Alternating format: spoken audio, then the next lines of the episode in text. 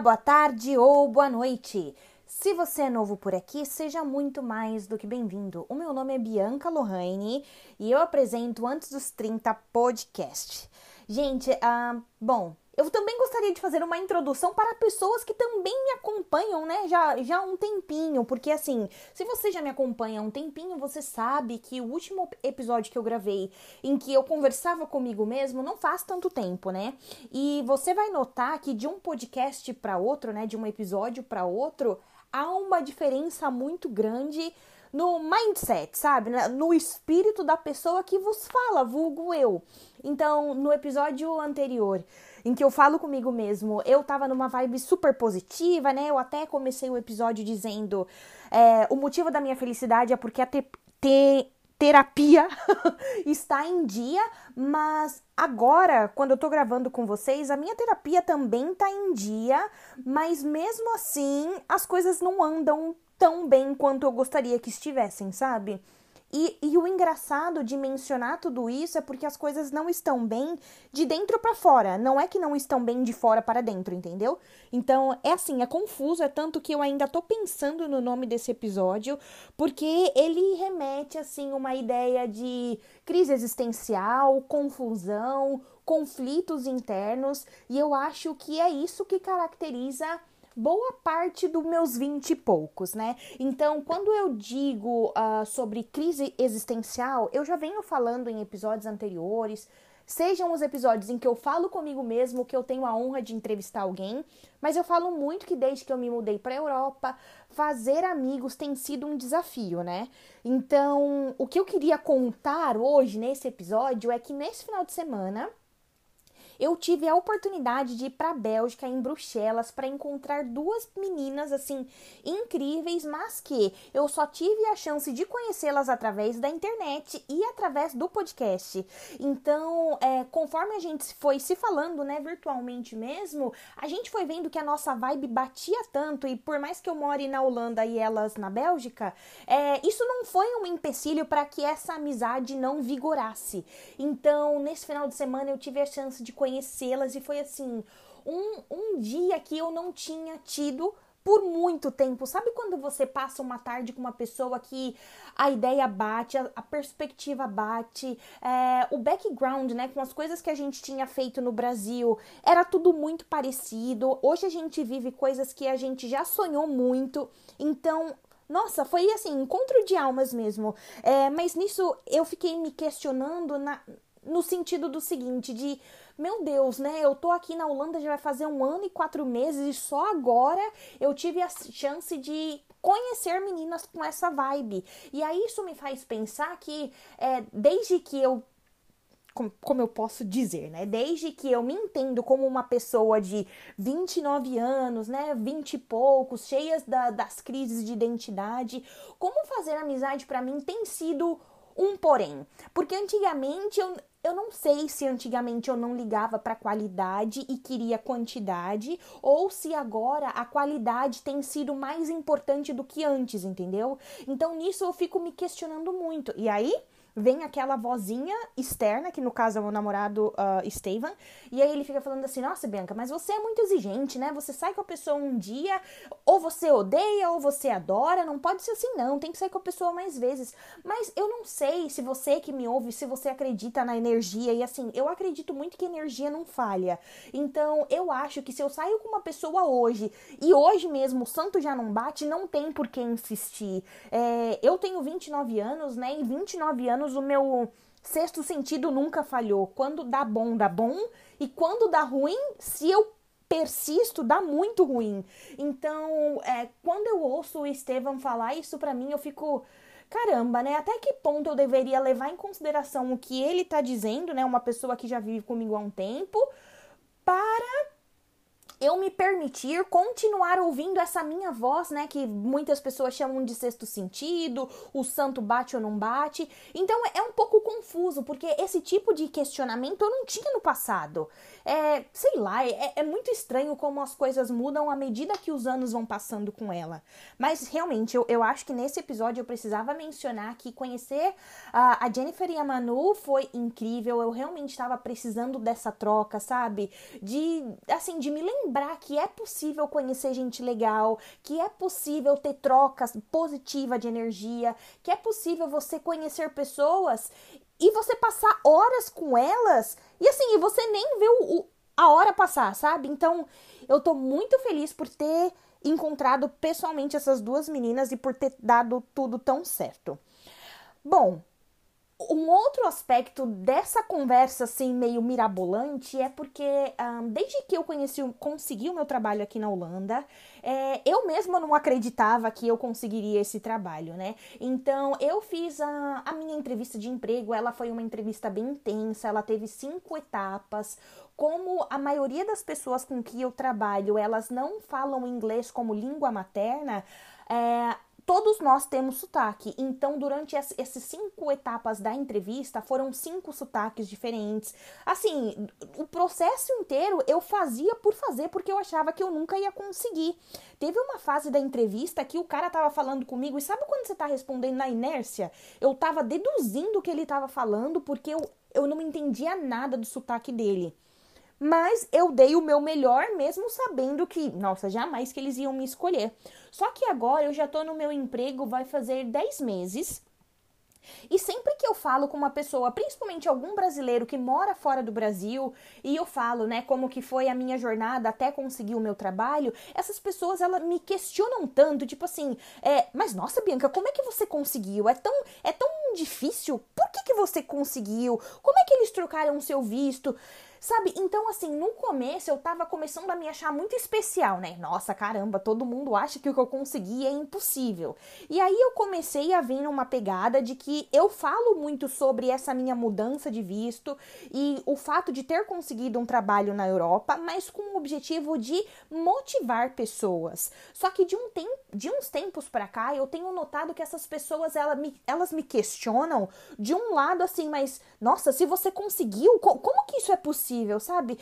a impressão que eu tenho do jeito que essas pessoas me abordam é de uma forma assim, nossa, é, tem alguma coisa errada. O que você conseguiu tem alguma coisa errada. Não era tão fácil assim, sabe? Então eu, eu a impressão que eu tenho é que elas estão invalidando o meu conhecimento. E eu compreendo e também me culpo por eu mesma ter tido esse tipo de comportamento em relação a mim. Ah, nas vezes em que eu dei descrédito, assim, nem sei se esse termo é correto, mas pro nome da faculdade que eu estudei no Brasil, eu estudei na Universidade Estácio de Sá, e eu me lembro que quando eu me cadastrei nessa universidade, eu ainda estava no meu primeiro emprego, e aí eu contei até para minha chefe, eu falei assim, nossa, eu vou me, me matriculei na faculdade, passei no vestibular, vou fazer engenharia de produção na Universidade Estácio de Sá, Uniradial. Aí ela, nossa, mas você sabia que essa universidade nem é reconhecida no MEC? E por causa dessa mulher, eu tive assim uma crise existencial tão grande. Eu sei que eu não devo falar que foi por causa dela, mas ah, naquela época eu estava tão emocionalmente fragilizada porque eu tinha passado numa universidade federal é, no sul, só que os meus pais eles não podiam arcar com a é, no sul, né? Quando você passa numa universidade federal, você estuda em tempo integral. Então, os meus pais não podiam me mandar para um outro estado e arcar com todos os meus custos. Então, por trabalhar e, né, eu precisava, se eu quisesse estudar, pagar pela minha própria faculdade. Então, quando eu fui falar para essa mulher, ela foi a minha primeira chefe, uma mulher negra. É, quando eu fui compartilhar isso com ela e ela me deu essa devolutiva, a primeira coisa que eu fiz foi murchar. E a minha reação foi trancar por seis meses a minha graduação. E foi assim uma coisa muito triste porque eu nunca tinha dúvida de que eu queria estudar engenharia de produção. Eu nunca tinha dúvida de que eu queria sair da, da do ensino médio e começar a minha faculdade, sabe? Eu, eu não tinha dúvida disso. Mas eu tinha dúvida se a, o nome da faculdade que eu escolhesse, é, de acordo com o que eu pudesse pagar, ia me trazer algum sucesso ou não. Porque naquela época eu acreditava que ter sucesso numa vida profissional estaria muito relacionado com o nome da universidade que eu tivesse cursando, né? Então, passaram-se seis meses, eu não é, fui para a faculdade. Seis meses depois, eu falei assim: bom, é realmente só isso que eu posso pagar e vamos que vamos. Comecei a faculdade, aí Deus mexeu os pauzinhos dele, eu consegui mudar de emprego, sabe? As coisas começaram a, a, melhorar porque o ambiente em que eu estava também foi progredindo, sabe? As pessoas que, com que eu estava me relacionando, elas. Uh, acreditavam também, tinham muito esse discurso de que o nome da faculdade ele trazi, traria algum benefício no futuro, mas que eu não estava limitada a isso. É, então, isso foi no que eu me apeguei. Eu ainda entendia que as pessoas acreditavam que o meu sucesso profissional estaria ligado ao nome da faculdade, mas não era um empecilho. Se eu realmente fosse boa e se eu quisesse fazer acontecer, seria possível. Eu só ia precisar dar dois mais pulos, sabe? Dar uma voltinha do que uma pessoa que tivesse ido para uma faculdade com um pouco mais de nome, que automaticamente fosse um pouco mais cara. Ufa, é, mas o que eu tô tentando dizer com toda essa história, eu acho que é. Eu não sei como me posicionar quando eu vejo essas pessoas atualmente, brasileiros que moram fora do Brasil, me abordando é, com esse questionamento de como eu consegui meu emprego, por que, que eu sou tão especial, será que não tem nada de errado, sabe? Mesmo depois de 10 meses ainda no cargo em que eu estou, na empresa que eu estou, eu, eu não sei, eu não sei também se é coisa da minha cabeça. Às vezes a pessoa tá falando realmente de um jeito, poxa, se você conseguiu, eu também consigo. Só que nesse momento, quando eu gravo esse episódio, a impressão que eu tenho é que eles sempre estão pondo o meu conhecimento em xeque. E isso é uma coisa muito desgastante, porque eu não sei como, como me posicionar e também não sei como. Um, como avaliar essa situação, sabe? Eu, eu realmente não sei, porque a minha graduação foi no Brasil, como eu disse, na Universidade Estácio de Sá, e aí depois eu fiz o meu MBA e a minha pós-graduação de uma forma online. E é uma coisa também que eu sinto que as pessoas têm muito preconceito. É, eu sei que as pessoas têm conhecimento de que uma pós-graduação e um MBA é importante, ele sim é um diferencial no mercado de trabalho, só que as pessoas não acreditam no poder do ensino à distância. E eu, durante a pandemia, eu fui com tudo pro ensino à distância, consegui meus certificados, fiz muita coisa online gratuita e eu falo, gente, acreditem, porque é a experiência de quem passou por bilhões de entrevistas de emprego no Brasil e fora do Brasil os recrutadores, eles viam isso como uma forma muito positiva. Ninguém nunca me questionou por que, que eu estava estudando online ao invés de estudar presencial. Ninguém nunca me questionou por que, que eu optava por fazer cursos gratuitos ao invés de pagar milhões por eles. Então, assim, se você está me ouvindo e se você um dia já me questionou por que, que eu fui aceita com pós-graduação online, ou por que, que eu fui aceita com a minha o meu certificado né, da graduação da Unisquina, como muitos chamam, eu não sei, talvez você poderia parar de me questionar nesse sentido e começar a tomar ações, né? Se você não acredita no ensino à distância, comece a fazer alguma coisa presencial. Se você não acredita no poder de um ensino gratuito, que também é online ou não, pague o que você está disposto e o que você é capaz de pagar. Eu, no momento, eu não tinha condições e, e assim, se tem de graça, por que, que eu vou pagar, sabe? Nesse sentido, mesmo sem saber, eu já tinha uma cabeça muito holandesa.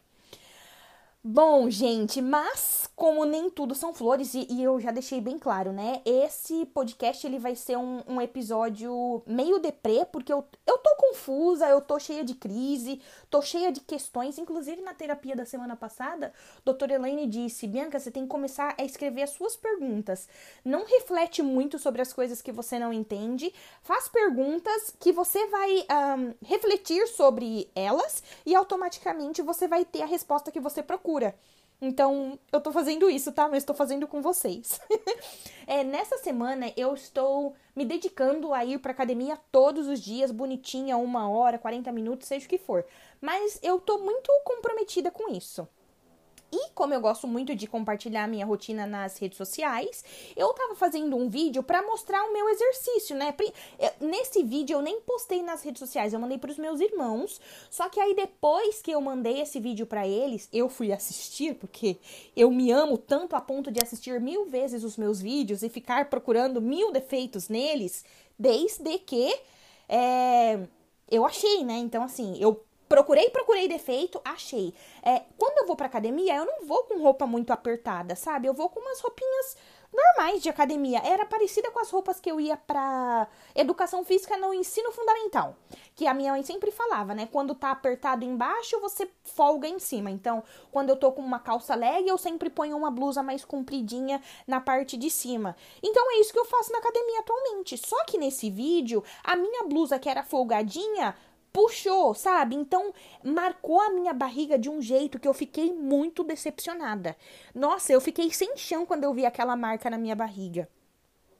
Só que aí, analisando, né, eu como sou uma pessoa muito de autoanálise, que chega até a ser assim uma coisa suicida, é, eu tenho uma amiga que ela já até participou de um episódio com a gente. O nome dela é Ari. Não sei se você vai ouvir esse, esse episódio, Ari.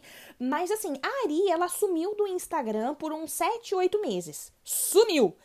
Quando a Ariane voltou para o Instagram, gente, as costas dela estavam tão definidas. E aí ela começou a postar. É, como é que fala essa coisa de educação alimentar? Postou alimentação é, educação alimentar, tomando água, tomando shake. Nossa, ela, ela voltou assim outra pessoa. Foi muito legal ver isso. Só que na hora que ela voltou foi quando eu vi o meu vídeo marcando a minha barriga. E isso foi muito pesado para mim. Eu, eu, eu sempre fui a mais gordinha da minha casa, né? O meu irmão Bruno, ele é muito definido, agora ele tá na academia. Você olha para ele, você vê veia em tudo quanto é canto por causa dos músculos. A Beatriz, ela tem muito biotipo do meu pai, e eu sempre fui mais cheinha de casa. E eu nunca me questionei tendo os meus irmãos como referência, né? Só que quando eu entrei no Instagram semana passada, que eu vi o perfil da Ariane e aí eu vi o meu vídeo, eu fiquei muito triste. É, eu pedi pro Estevam, que é meu namorado, né, pra ele fazer fotos minhas, né, assim, sem que eu segurasse o celular, ele mesmo tirasse uma foto minha pra que eu visse não, não, não é, Bianca, não é o espelho. O problema não é no espelho, o problema não é na câmera, realmente é o que tá aparecendo aí. E aí, fui recorrer a outra amiga, Ana Lu. Ana Lu é, é a minha terapeuta, né? Doutora Elaine, com todo respeito. A Ana Lu é uma terapia, assim, que a gente pode se julgar. Então, é, então, aí eu mandei mensagem pra Ana Lu, falei, caraca, Ana Lu, olha isso, eu tô muito desesperada, eu fiz o cálculo do meu IMC e deu que eu tô 10 quilos acima do peso, o que que eu faço, meu Deus? E Ana Lu, ela é uma mulher muito consciente nesse sentido. E aí ela falou assim, Bianca, esse cálculo, ele não é mais utilizado porque a gente não pode...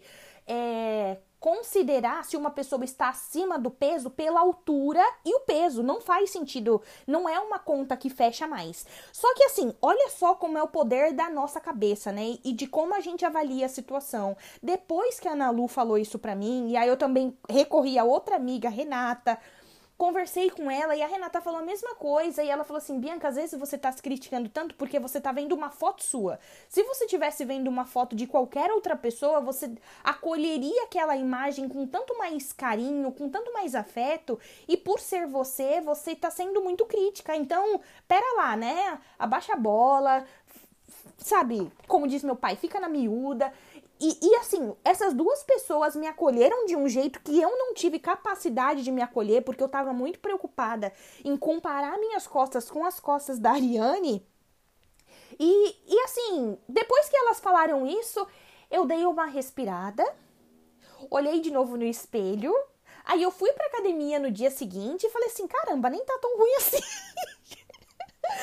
Nossa, mas o que eu quero dizer? Eu sei, gente, pode ser que não faça sentido para vocês, mas para mim foi muito libertador, porque eu tive a validação de duas pessoas que eu considero muito, eu resignifiquei a imagem que eu estava vendo E, e, assim, e foi positivo. E aí, em contrapartida, também converso muito com a minha irmã Beatriz, que ela sempre foi magra, ela tem um biotipo diferente do meu, e ela falou.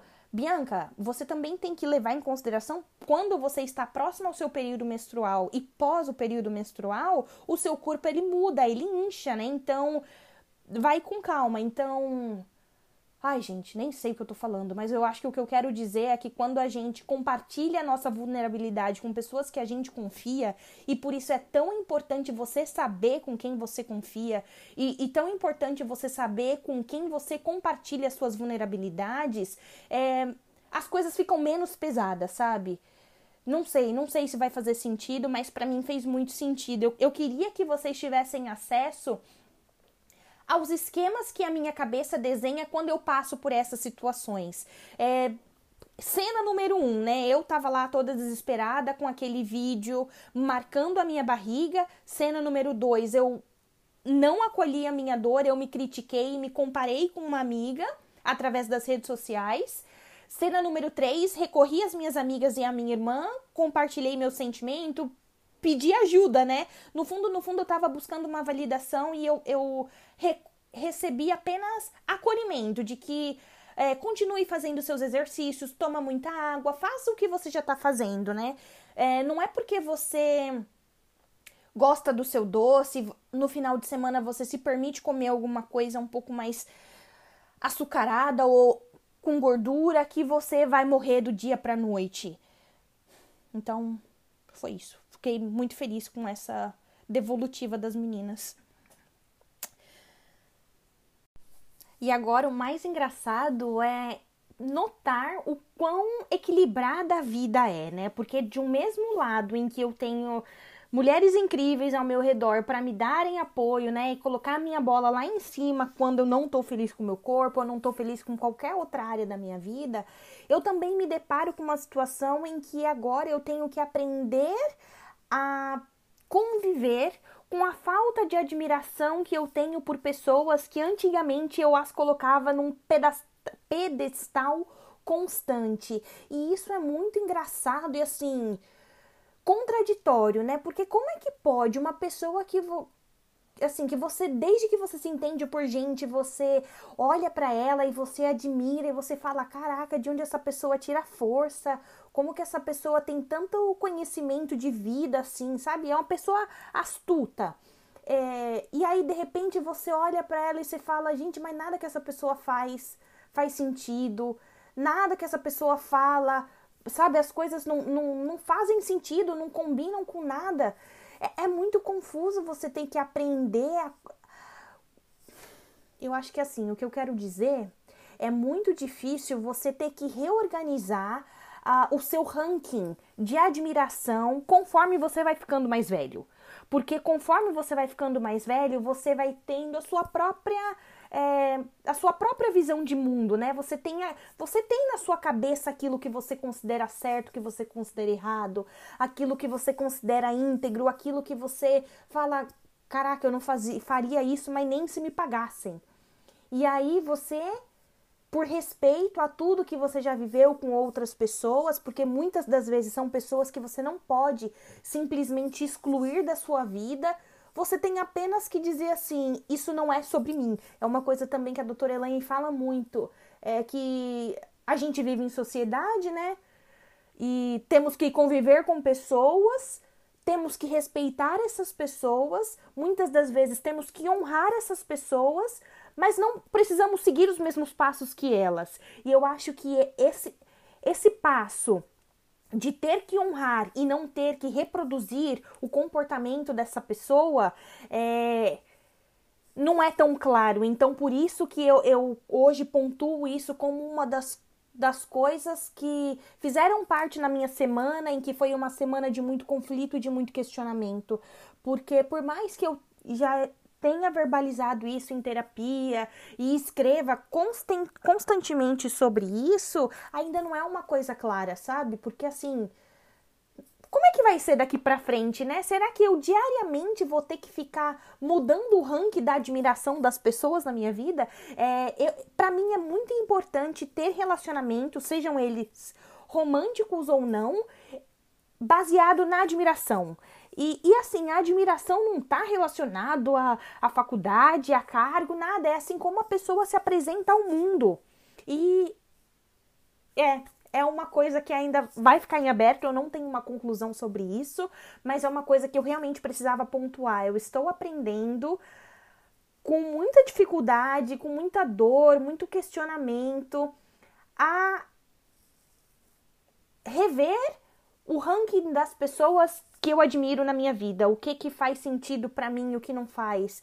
E eu quero tornar esse processo um pouco menos doloroso, porque não é sobre mim, não é. é eu, eu tenho a minha visão de mundo, eu tenho as minhas experiências e, e, e nunca vai ser igual, né? Nós somos diferentes e é isso que nos torna incríveis.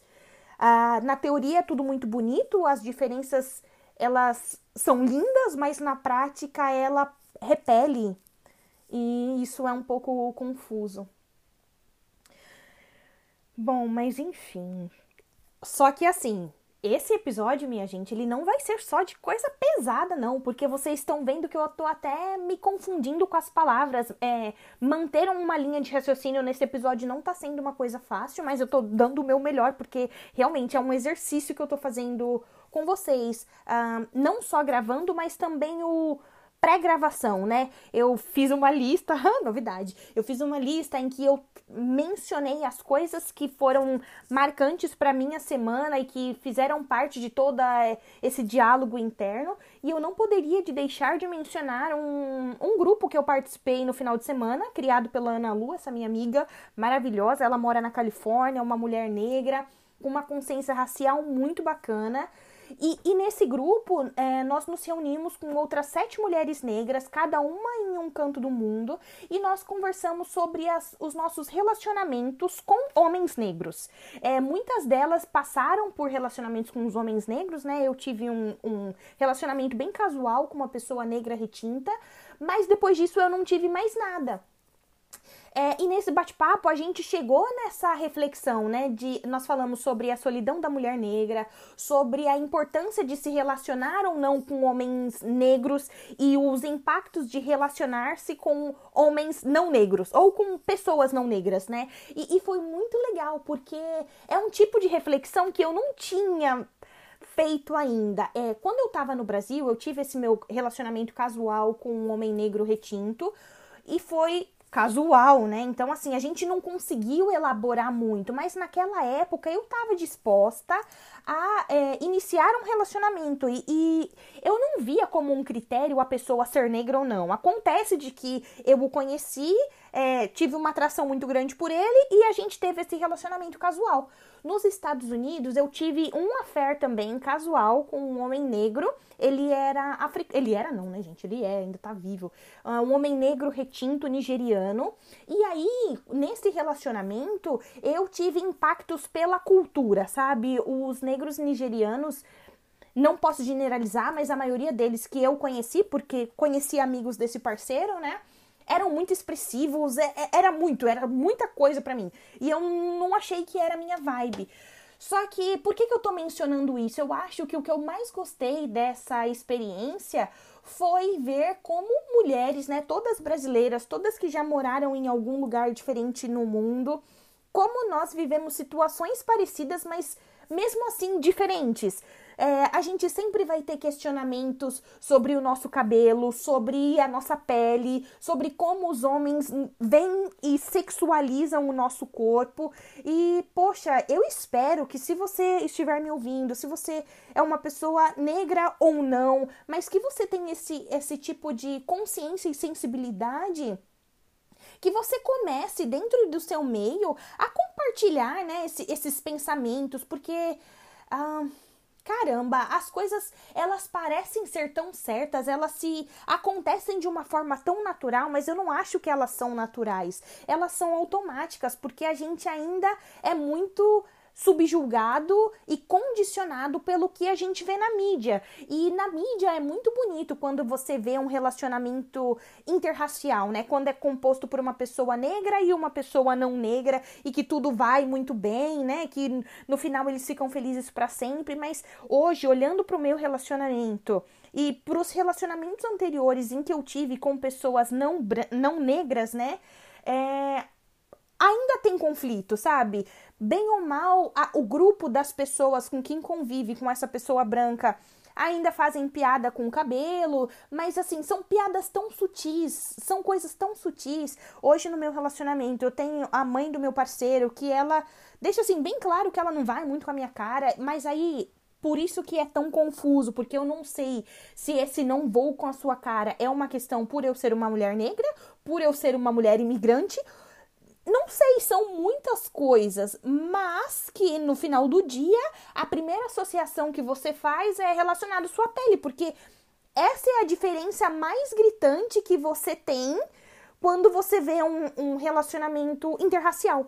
Então, eu gostei muito de ter participado disso. Eu espero que mais rodas de conversa surjam com pessoas assim íntimas ou não, que você use as redes sociais para se conectar com pessoas parecidas com você e leve em consideração todas as coisas que não estão claras na sua cabeça. É, eu acho que a gente olha muito para assim, nesse sentido de que, nossa, mas será que só eu tenho essa dúvida? Será que não é coisa da minha cabeça? E se você está se questionando, acredite. Você não é a única. É, eu assisti um podcast essa semana que a moça falou assim. É, o simples ofende. E caramba, ofende demais, porque tudo que eu conversei com essas meninas no final de semana parecia ser tão simples. É uma coisa que a gente vivencia na pele, mais que por ser é, ações corriqueiras, simples, do dia a dia, eu não problematizava o tanto que eu deveria. Eu acho que esse é o ponto. Mas se te serve de consolo, caro ouvinte, é, compartilhe o que você pensa, compartilhe o que não está claro para você, compartilhe o que ainda é incerto. Eu tenho certeza que você vai se fortalecer de pessoas que passam pela mesma situação que você e juntos, na incerteza, vocês vão se, se fortalecer e descobrir uma resposta. Pode ser que daqui a dois, três anos a resposta de hoje não seja mais aplicável, né, para o futuro, mas no período em que você está, com a consciência que você tem, vai ser uma resposta que vai te satisfazer. Então, é um exercício que, que vale a pena. Fica a minha dica, tá? E já chegando para o final desse episódio, eu queria muito é, compartilhar que é, essa semana, mesmo em que eu estivesse cheia de crises e nada fazia sentido, só pergunta na minha cabeça, nenhuma resposta, eu utilizei esse momento para recorrer às pessoas que eu considero positivas, sabe? Com um, uma apresentação pessoal muito bacana nas redes sociais, mas nessa rede social especificamente é o LinkedIn. É uma rede que eu falo bastante, principalmente quando eu quero compartilhar o meu processo de conseguir um trabalho fora do Brasil.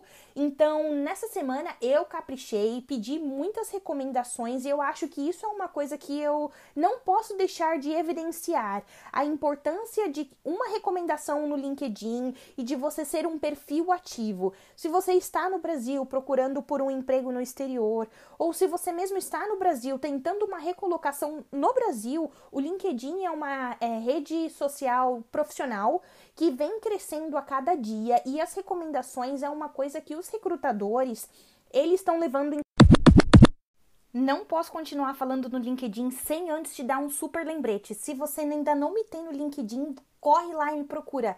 Bianca Lohane. Se você ainda não segue o podcast antes dos 30 no Instagram, corre no Instagram agora e começa a seguir arroba antes dos 30 podcast. E por último, porém não menos importante, se você ainda não me segue no meu Instagram pessoal, arroba web, agora é sua chance. Mas voltando a falar do que interessa, LinkedIn. Gente, o LinkedIn nada mais é do que uma rede social profissional em que você utiliza palavras-chave para ser encontrado pelos recrutadores.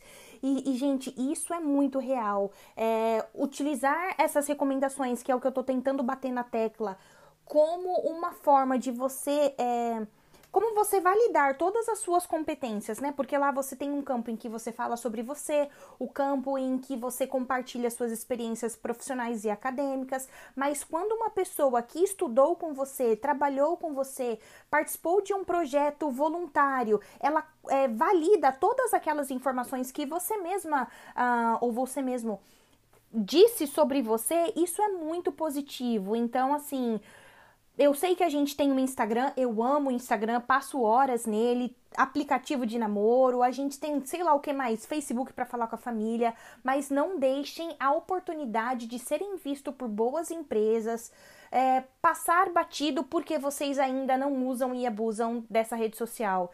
Então, eu sei que se conselho fosse bom, ele não seria dado, seria vendido, mas como eu sou bem parça de vocês, eu tô aqui para dizer sim, o LinkedIn é uma ferramenta em ascensão e se você souber utilizar essa, essa ferramenta a seu favor, você só tem a ganhar.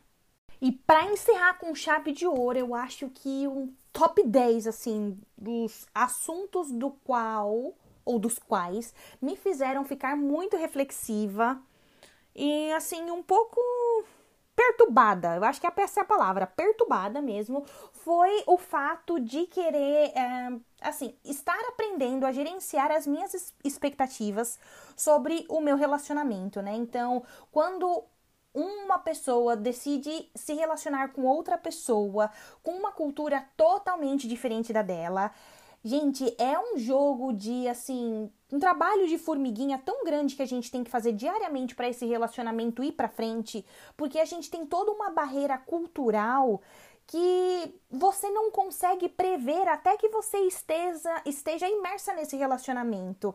É, eu tento trabalhar isso muito em mim porque eu gosto de ser justa, sabe? Eu tinha um chefe no Brasil que ele sempre falava assim: vamos comparar laranjas com laranjas. Então eu não acho justo dentro do meu relacionamento eu esperar por atitudes, né, é, de um homem com uma cultura totalmente diferente da minha, porque o que eu espero de um homem no Brasil, um homem brasileiro criado no Brasil, eu não posso esperar dele, mas como a gente fala, né? A teoria é muito bonita, mas na prática você incon... Inc... Ah, como eu posso dizer assim? inconscientemente espera que a pessoa tenha as atitudes que validem toda a sua cultura e tudo que você cresceu vendo. Uh, e nesse sentido, eu acho que a presença do meu pai é uma presença muito importante, que por mais que como marido, né, ele tenha seus suas imperfeições, mas como pai, sempre me tratou como uma rainha. Então, quando você é criada com um homem que te valida e te mostra que você merece mais, é, é, muito complicado, né? E aí, automaticamente, a gente vem nessa reflexão de que é, quando você é uma mulher e uma mulher independente, uma mulher dona de si, o que você deve abrir mão ou não dentro do seu relacionamento? Essa também é uma confusão que o século me trouxe, porque assim, eu me basto, é, eu sou autossuficiente em muitas coisas na minha vida, mas o fato de querer ter um relacionamento me faz reavaliar essas coisas que eu acho correta e o que eu acho que mereço ou não. Então, assim, por não ter uma resposta, né? E é por isso que eu volto lá naquele exercício que a doutora Elaine ela pediu para que eu fizesse.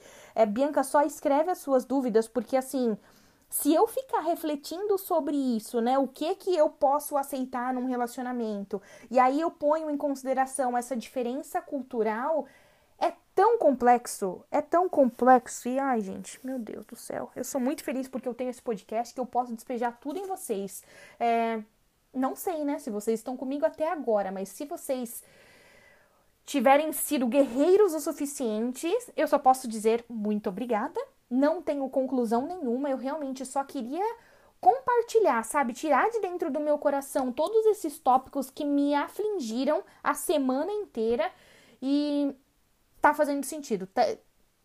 Estou mais aliviada.